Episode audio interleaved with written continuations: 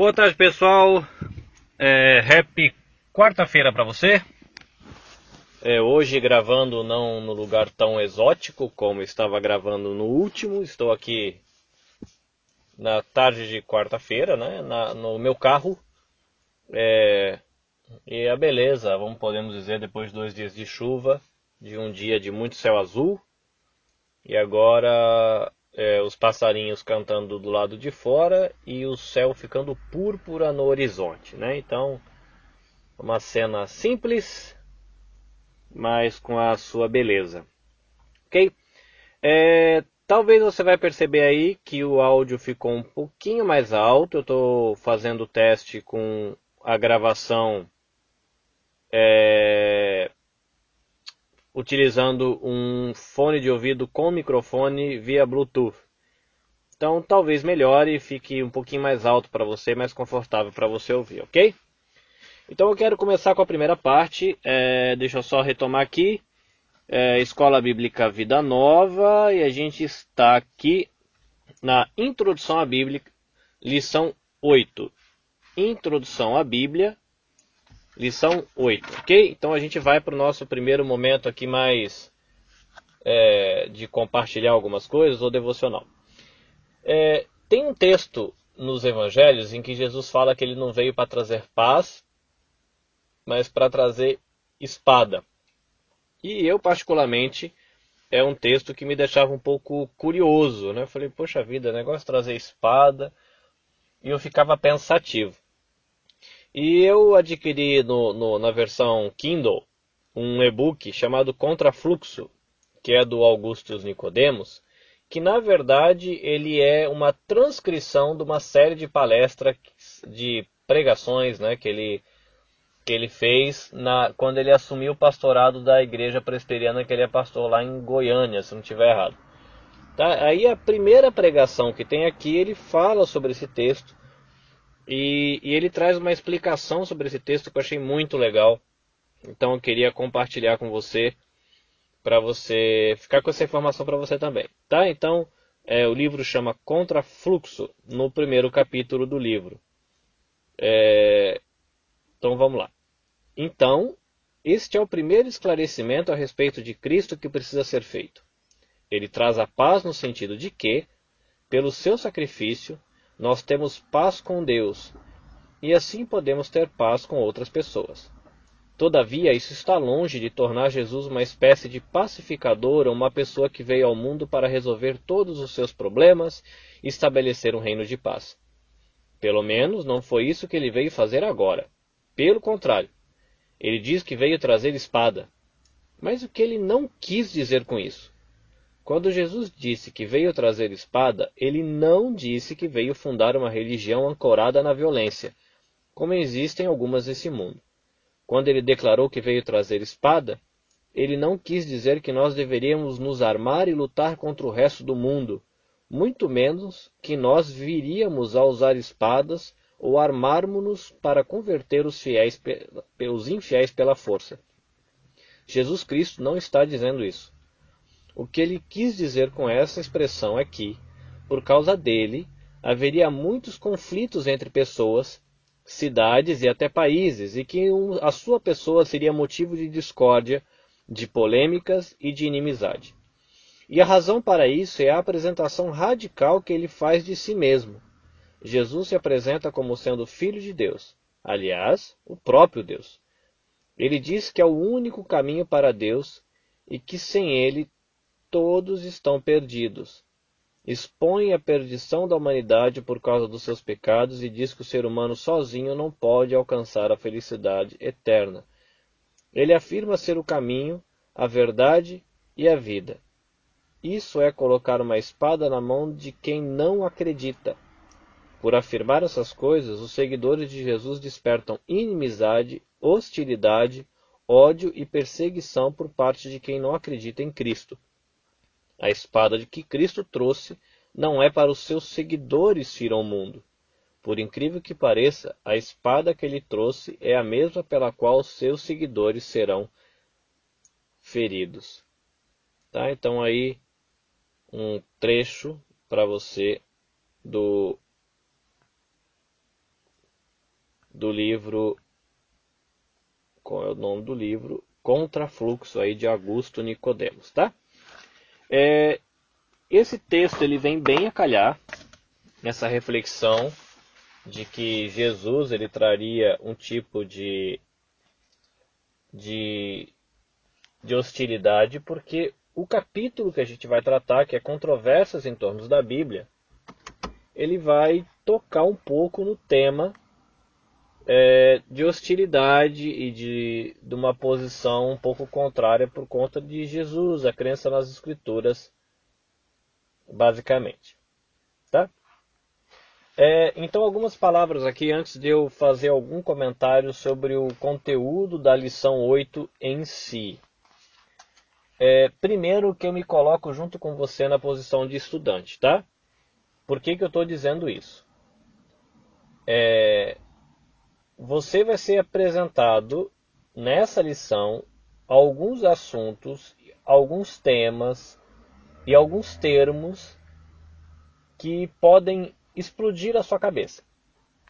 Porque talvez seja novidade para você e coisa que você vai ter que parar, perguntar para o tio Google o que ele acha e buscar informação para tentar entender o que o autor está dizendo.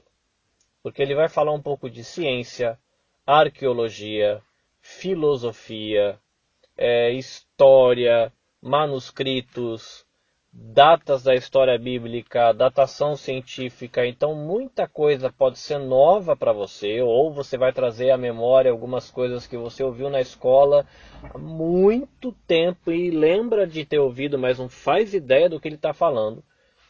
É, então você vai ter que ir com calma, porque algumas coisas podem ser novas e vai dar aquela expandida no seu conhecimento que vai deixar você aí talvez é, algum tempo pensando sobre o que você leu. Ou pode ser que seja alguma coisa que você já ouviu, só que está tão escondido na cachola que você vai gastar um pouquinho de energia puxando esse fio. É, e aí, por que, que eu estou dizendo que eu me coloco junto com você na posição de estudante?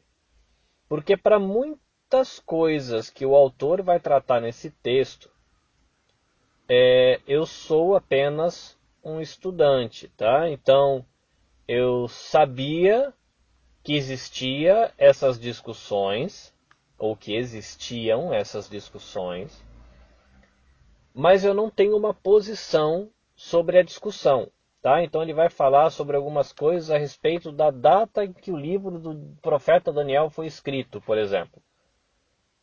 Eu já sabia que existia discussão sobre datas de livros da Bíblia mas eu não tenho uma posição para defender se o livro foi escrito um pouco depois ou um pouco antes, tá? Então, é, eu sou solidário aí com você, estamos aprendendo juntos, tá? Então, nesse eu vou fazer alguns comentários aqui para tentar só facilitar o caminho para você, mas é, deixar bem claro para você de que eu não sou nenhum mestre nesses assuntos, tá? Eu também conheci esses assuntos no seminário, já ouvi algumas aulas, alguns podcasts a respeito desses assuntos, o que me permite às vezes comentar alguma coisa, mas não é que eu domino o assunto ou tenho assim, algum tipo de autoridade para falar sobre isso. Tá? Então a gente vai ficar na autoridade do professor, é, da apostilinha e com a minha contribuição aqui como um parceiro seu nos estudos, tá bom? É, então vamos lá, e lembrando que esse capítulo é uma introdução a alguns temas, tá? Para algumas coisas que ele fala aqui, você consegue livros inteiros de 400 páginas só para tratar de um negócio que ele tratou em uma página. Então encara tudo isso como uma introdução, tá bom? Que vai ficar bom para você. Aí ele vai começar falando aí, controvérsias em torno da Bíblia. Então ele vai ressaltar que a Bíblia é um livro importante, mas é também um livro estranho e também é um livro antigo. Tá? Por conta dele ser importante é que a gente dedica tempo estudando. Ele é estranho por conta de que ele fala algumas coisas que não dizem respeito à realidade natural, né? A Bíblia fala de vida após morte, a Bíblia fala de espírito, de espíritos imundos, de regeneração, de salvação. É estranho porque ele trata dessas coisas que estão fora da nossa realidade natural, que a gente chama de mundo espiritual. E olhando né, o comentário que o livro faz, já é olhando de um ponto de vista cristão. Então, é uma, são coisas que a gente só vai entender na Bíblia quando a gente nascer de novo Jesus der um novo coração para a gente, tá? E ele também é um livro antigo, né? Ele fala aí da, em que período o livro foi escrito, época do ferro, é, época do Império Romano, a Idade do Bronze. Então essas coisas você pode procurar aí no tio Google é, para você saber de que períodos ele está falando, mas a ideia é de que a Bíblia foi escrita bastante tempo atrás. Então quando a gente tem algumas dificuldades em relação ao texto e a Bíblia levanta algumas controvérsias, às vezes é por conta do tempo que ela foi escrita, na cultura que ela foi escrita, é, no idioma que ela foi escrita. Se você dedica um tempo a entender a cultura, o idioma, né, aquele período, você consegue, é, às vezes, sanar muitas dificuldades ou é, supostos, supostos erros e contradições da Bíblia, e aí você vai tratando dessas controvérsias com isso. Tá? Então, uma dica para você. É, tem um livro que eu adquiri, se eu não me engano, é da editora Vida, é, ou da editora Vida Nova, não sei qual dos dois, que chama Manual de Erros e Contradições da Bíblia. Tá? Então, assim, é, o nome é esse, mas é trabalhando com supostos erros e contradições. Tá? Então, é um livro que ele tenta facilitar e explicar dificuldades que a gente encontra nas escrituras e que às vezes a gente tem como um erro ou uma, uma contradição dentro da palavra. Tá? Então, ele vai trabalhar aí nesse texto, aqui agora voltando para o livro, na, a partir da página 86, considerando que a Bíblia é um livro importante, mas ao mesmo tempo é estranho e antigo ou, aos olhos do mundo. Né? Então, ele vai tratar aí dos milagres, ele vai tratar das profecias e ele vai tratar de contradições, tá? É, na questão de milagres, é, ele vai falar de que milagres são coisas que envolvem uma, um fenômeno que faz o mundo natural funcionar de um jeito que não é o normal. Né? Então, vou usar o exemplo aí que ele traz. Um ser humano andando sobre a água, você está quebrando uma regra natural, né? uma regra do mundo natural. As pessoas ele vai tratar isso também do mundo antigo. Eles não tinham é, o conhecimento científico que a gente tem, porém todo mundo sabia que ninguém anda sobre a água. Né? Então, quando o texto bíblico fala que Jesus andou sobre a água, as pessoas ficaram surpresas, acharam que era um fantasma. Dá para entender, talvez eles não entendessem todas as propriedades da água, que a água é H2O, né, duas acho que é moléculas que fala, né, de hidrogênio associadas a uma de oxigênio. Eles não tinham essa informação, mas todo mundo sabia que gente não anda sobre a água, né? Então, nesse sentido, o relato bíblico ele é fiel, mesmo quando diz respeito ao milagre. Tá? Então, você tem é, dentro hoje do que é chamado ceticismo ou do movimento científico, é, uma tendência a não trabalhar com essa questão dos milagres. Né? Então, se tem milagre, eles já entendem que é mito. E se é mito, é falso, é inventado. Então, a gente tem que descascar essa cebola aí para chegar nas verdades daí de dentro. Né? É... E então, muitas contradições que são apontadas na Bíblia dizem respeito aos milagres. Né? Se o milagre existiu, está no relato bíblico, então esse relato está estranho, temos um problema para resolver. Né? Então, nós cristãos, é, a gente não tem problema com os milagres, porque a gente entende que Deus criou o mundo, criou o mundo com é, leis naturais, mas ele, como criador, o cara, o, aquele que projetou o mundo, ele pode intervir na, na, na, no funcionamento dessas leis naturais quando ele achar necessário. Tá? Então, a gente cristão, a gente não tem problema com os milagres, mas é, o texto ele vai tratar de problemas que os, os críticos apontam em relação aos milagres. E ele vai citar o nome de um cara que é David Hume, se não me engano, que é a pronúncia do nome dele. Ele é um filósofo, tá? Então, se você quiser saber um pouquinho mais sobre ele, eu perguntei para o tio Google. E o tio Google traz até a fotinha dele, tá bom? Isso aí está na página 86. A partir da página 88, ele vai falar sobre profecias. E ele vai tratar do cumprimento das profecias do Antigo Testamento. Tá? Então, quando você levanta a controvérsia sobre a, a confiabilidade da Bíblia, é, se é um livro realmente importante, se fala de Deus ou não, as profecias que se cumpriram são um ótimo fator para trazer segurança em um argumento importante quando você vai tratar da, da origem divina das escrituras, tá? Então aí só que aí qual que é o problema? Os críticos, quando você tem uma profecia que se cumpriu, eles, eles argumentam de que a gente acha que se cumpriu, mas na verdade aquilo é uma alteração. As pessoas escreveram aquilo naquele livro depois que se cumpriu, escreveram como se fosse se cumprir ainda. Então a gente, depois de muito tempo, a gente lê hoje e acha que é uma profecia. Tá? E aí o, o estudo ele vai tratar especificamente é, de algumas profecias do caso de Daniel. Ele vai dedicar um tempo ali que é para servir como exemplo para a gente. É, de, de como uma profecia pode se cumprir, como a crítica levanta questionamento sobre a datação dessa profecia e como a gente existe possibilidade de você rebater essa crítica e defender, vamos colocar assim, o texto bíblico mostrando que ele é confiável é, em relação às suas profecias, tá bom?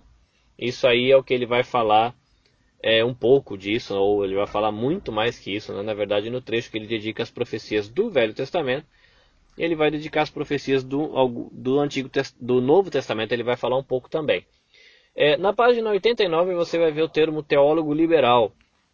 O teólogo liberal é aquele teólogo que ele é cristão, é, no sentido que ele é, é teólogo, ele pensa sobre a Bíblia, ele até aceita Jesus tal, mas ele não é ortodoxo, tá? Então ele, ele pode é, questionar a,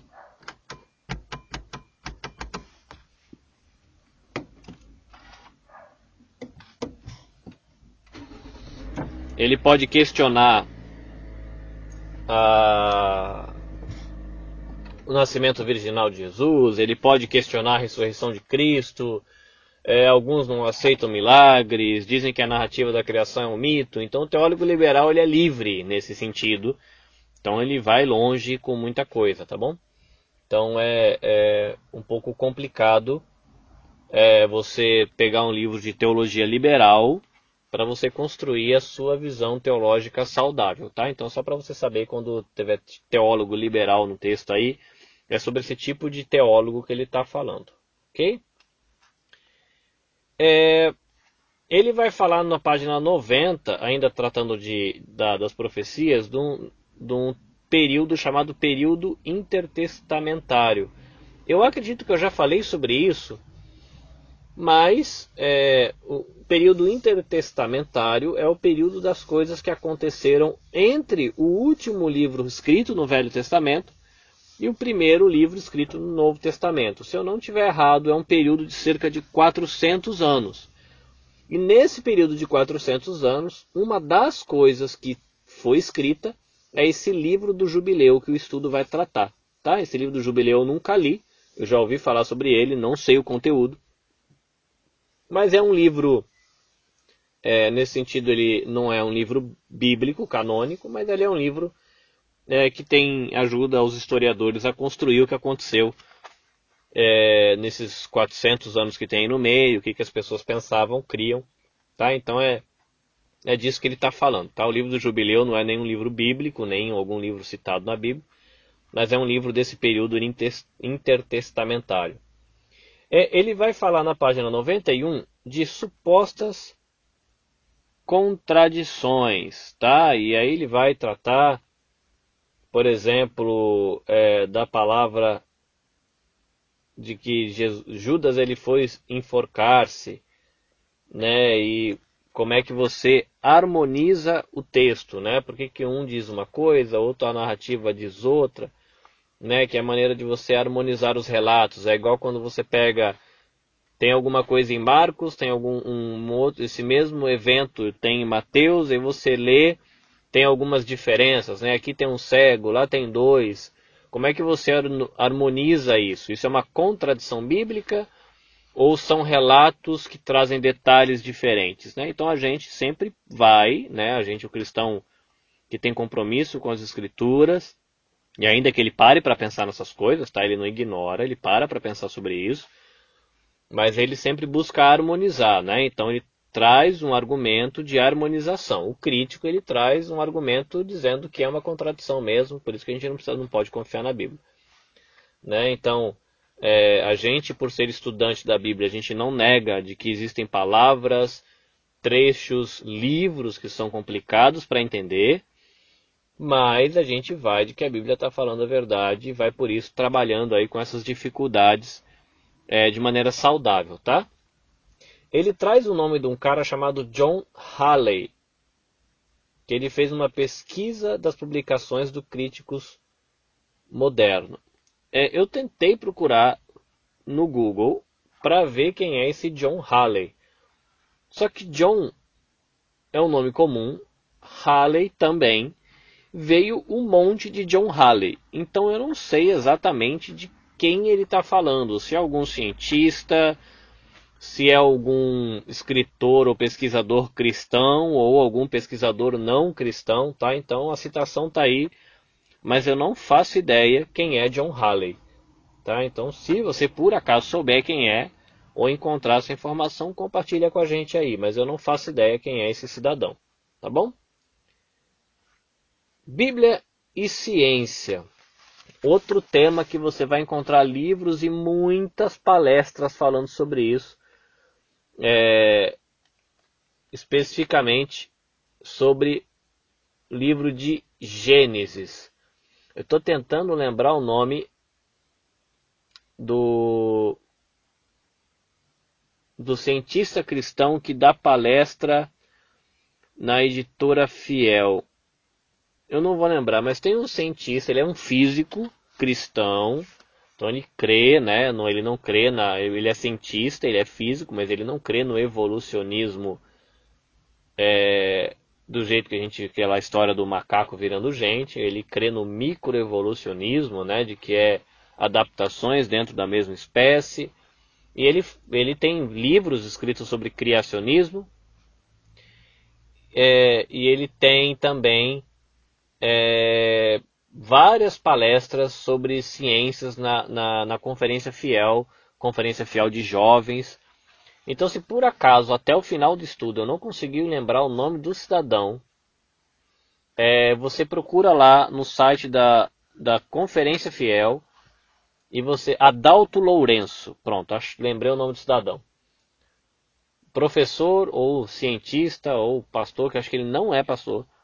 Adalto Lourenço, ele é um físico brasileiro e que escreve livros aí em relação a, ao criacionismo, tá?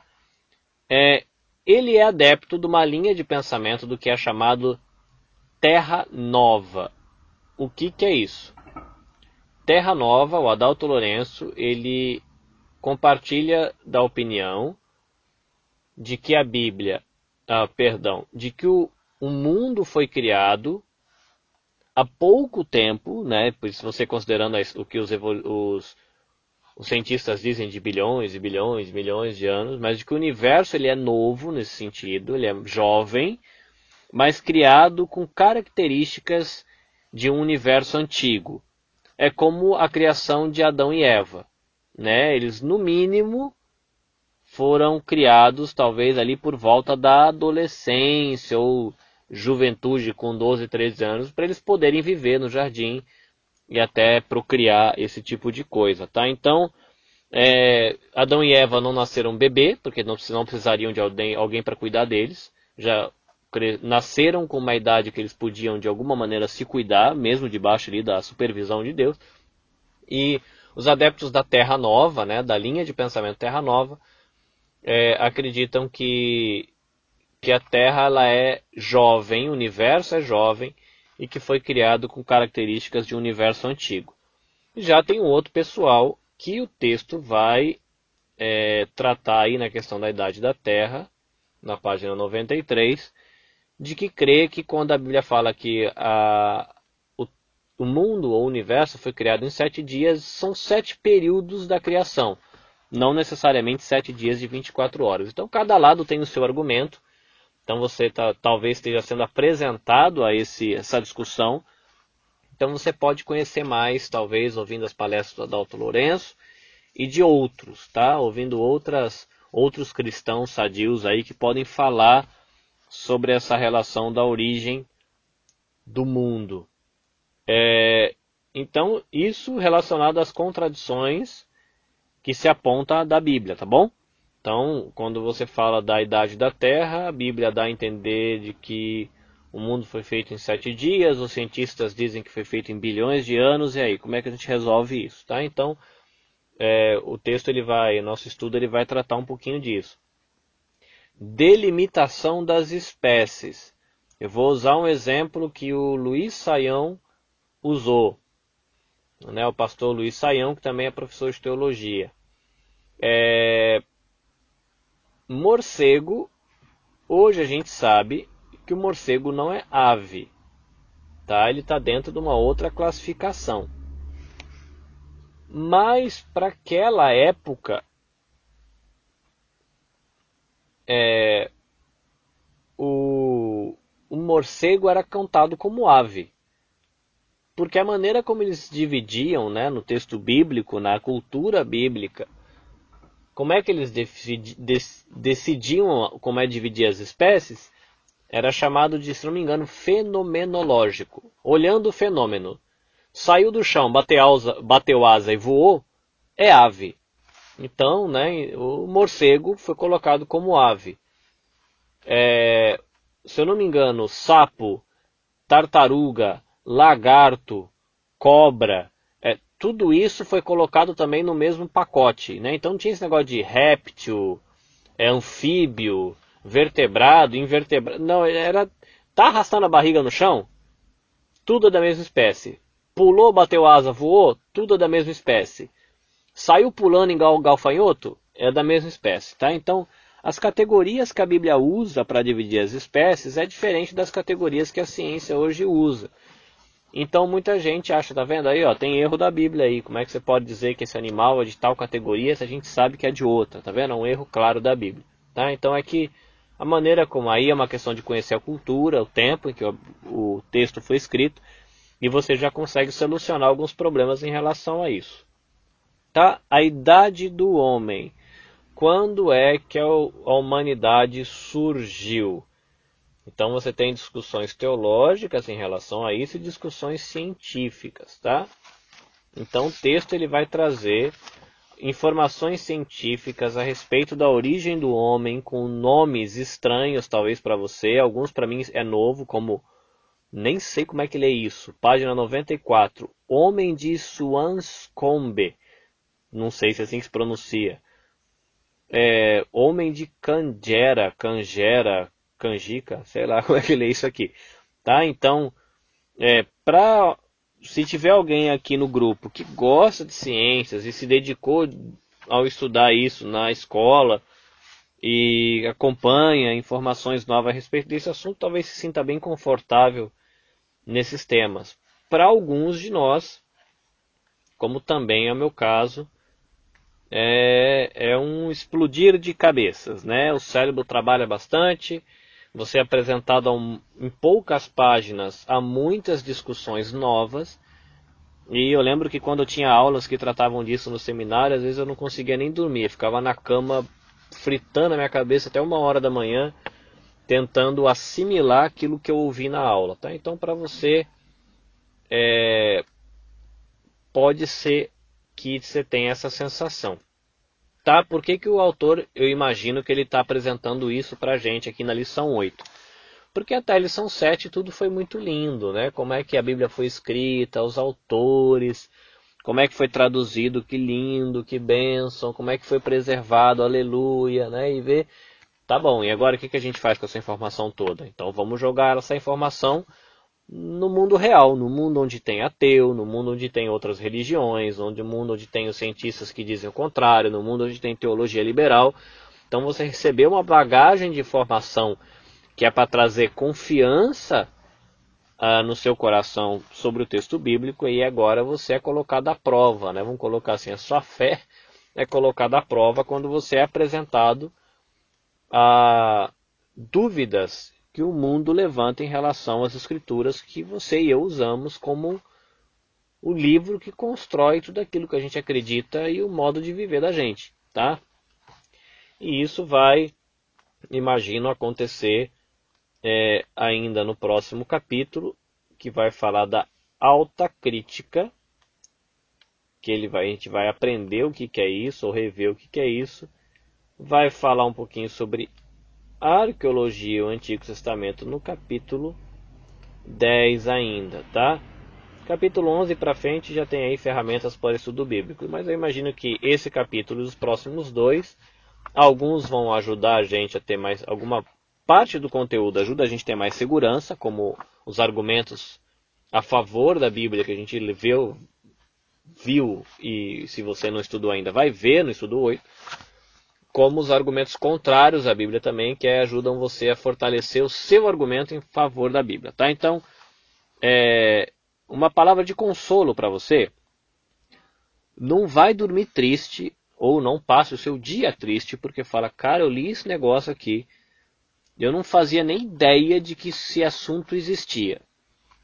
Quanto mais eu tenho uma opinião sobre isso, tá? Então, é, não durma triste porque você vai ser apresentado a um monte de coisa que muitas vezes você só vai depois conseguir construir uma opinião sobre esse assunto em leituras que de repente você vai fazer muito lá depois. Né? Tem coisas que eu estou começando a construir opinião agora de assuntos que eu vi no seminário cinco anos atrás. Tá? Então é um processo. Tá? O importante é que você saiba que essas discussões existem e de que a nossa fé ela não é tola, né? de que existe uma defesa saudável e mesmo com os avanços da ciência, da arqueologia e de tantos outros temas, as escrituras elas continuam sendo confiáveis para a gente, tá bom? Então você fique tranquilo, é, faça seu estudo aí, se você gosta disso, é, acompanhado de uma boa xicrinha de café ou de um bom copo de água fresca, né, agora que está tá esquentando. Falando em, em água fresca e ambientes agradáveis, eu estou aqui agora, né, já escureceu, o céu não está mais púrpura e a lua já está sorrindo para mim. Eu não sei dizer se é uma lua crescente ou uma lua minguante, mas tem uma estrela bonitinha aqui, talvez seja aquela estrela d'alva, né? Aquela que a primeira aparece e depois a última que some, que se eu não me engano não é nem estrela, se não me engano é um planeta, mas são só curiosidades que não tem muita relação com nós tudo. É, mas aí cria um ambiente agradável para você estudar, né? E relaxa e faça um estudo bem tranquilo, tá bom? Deus abençoe você e até a semana que vem.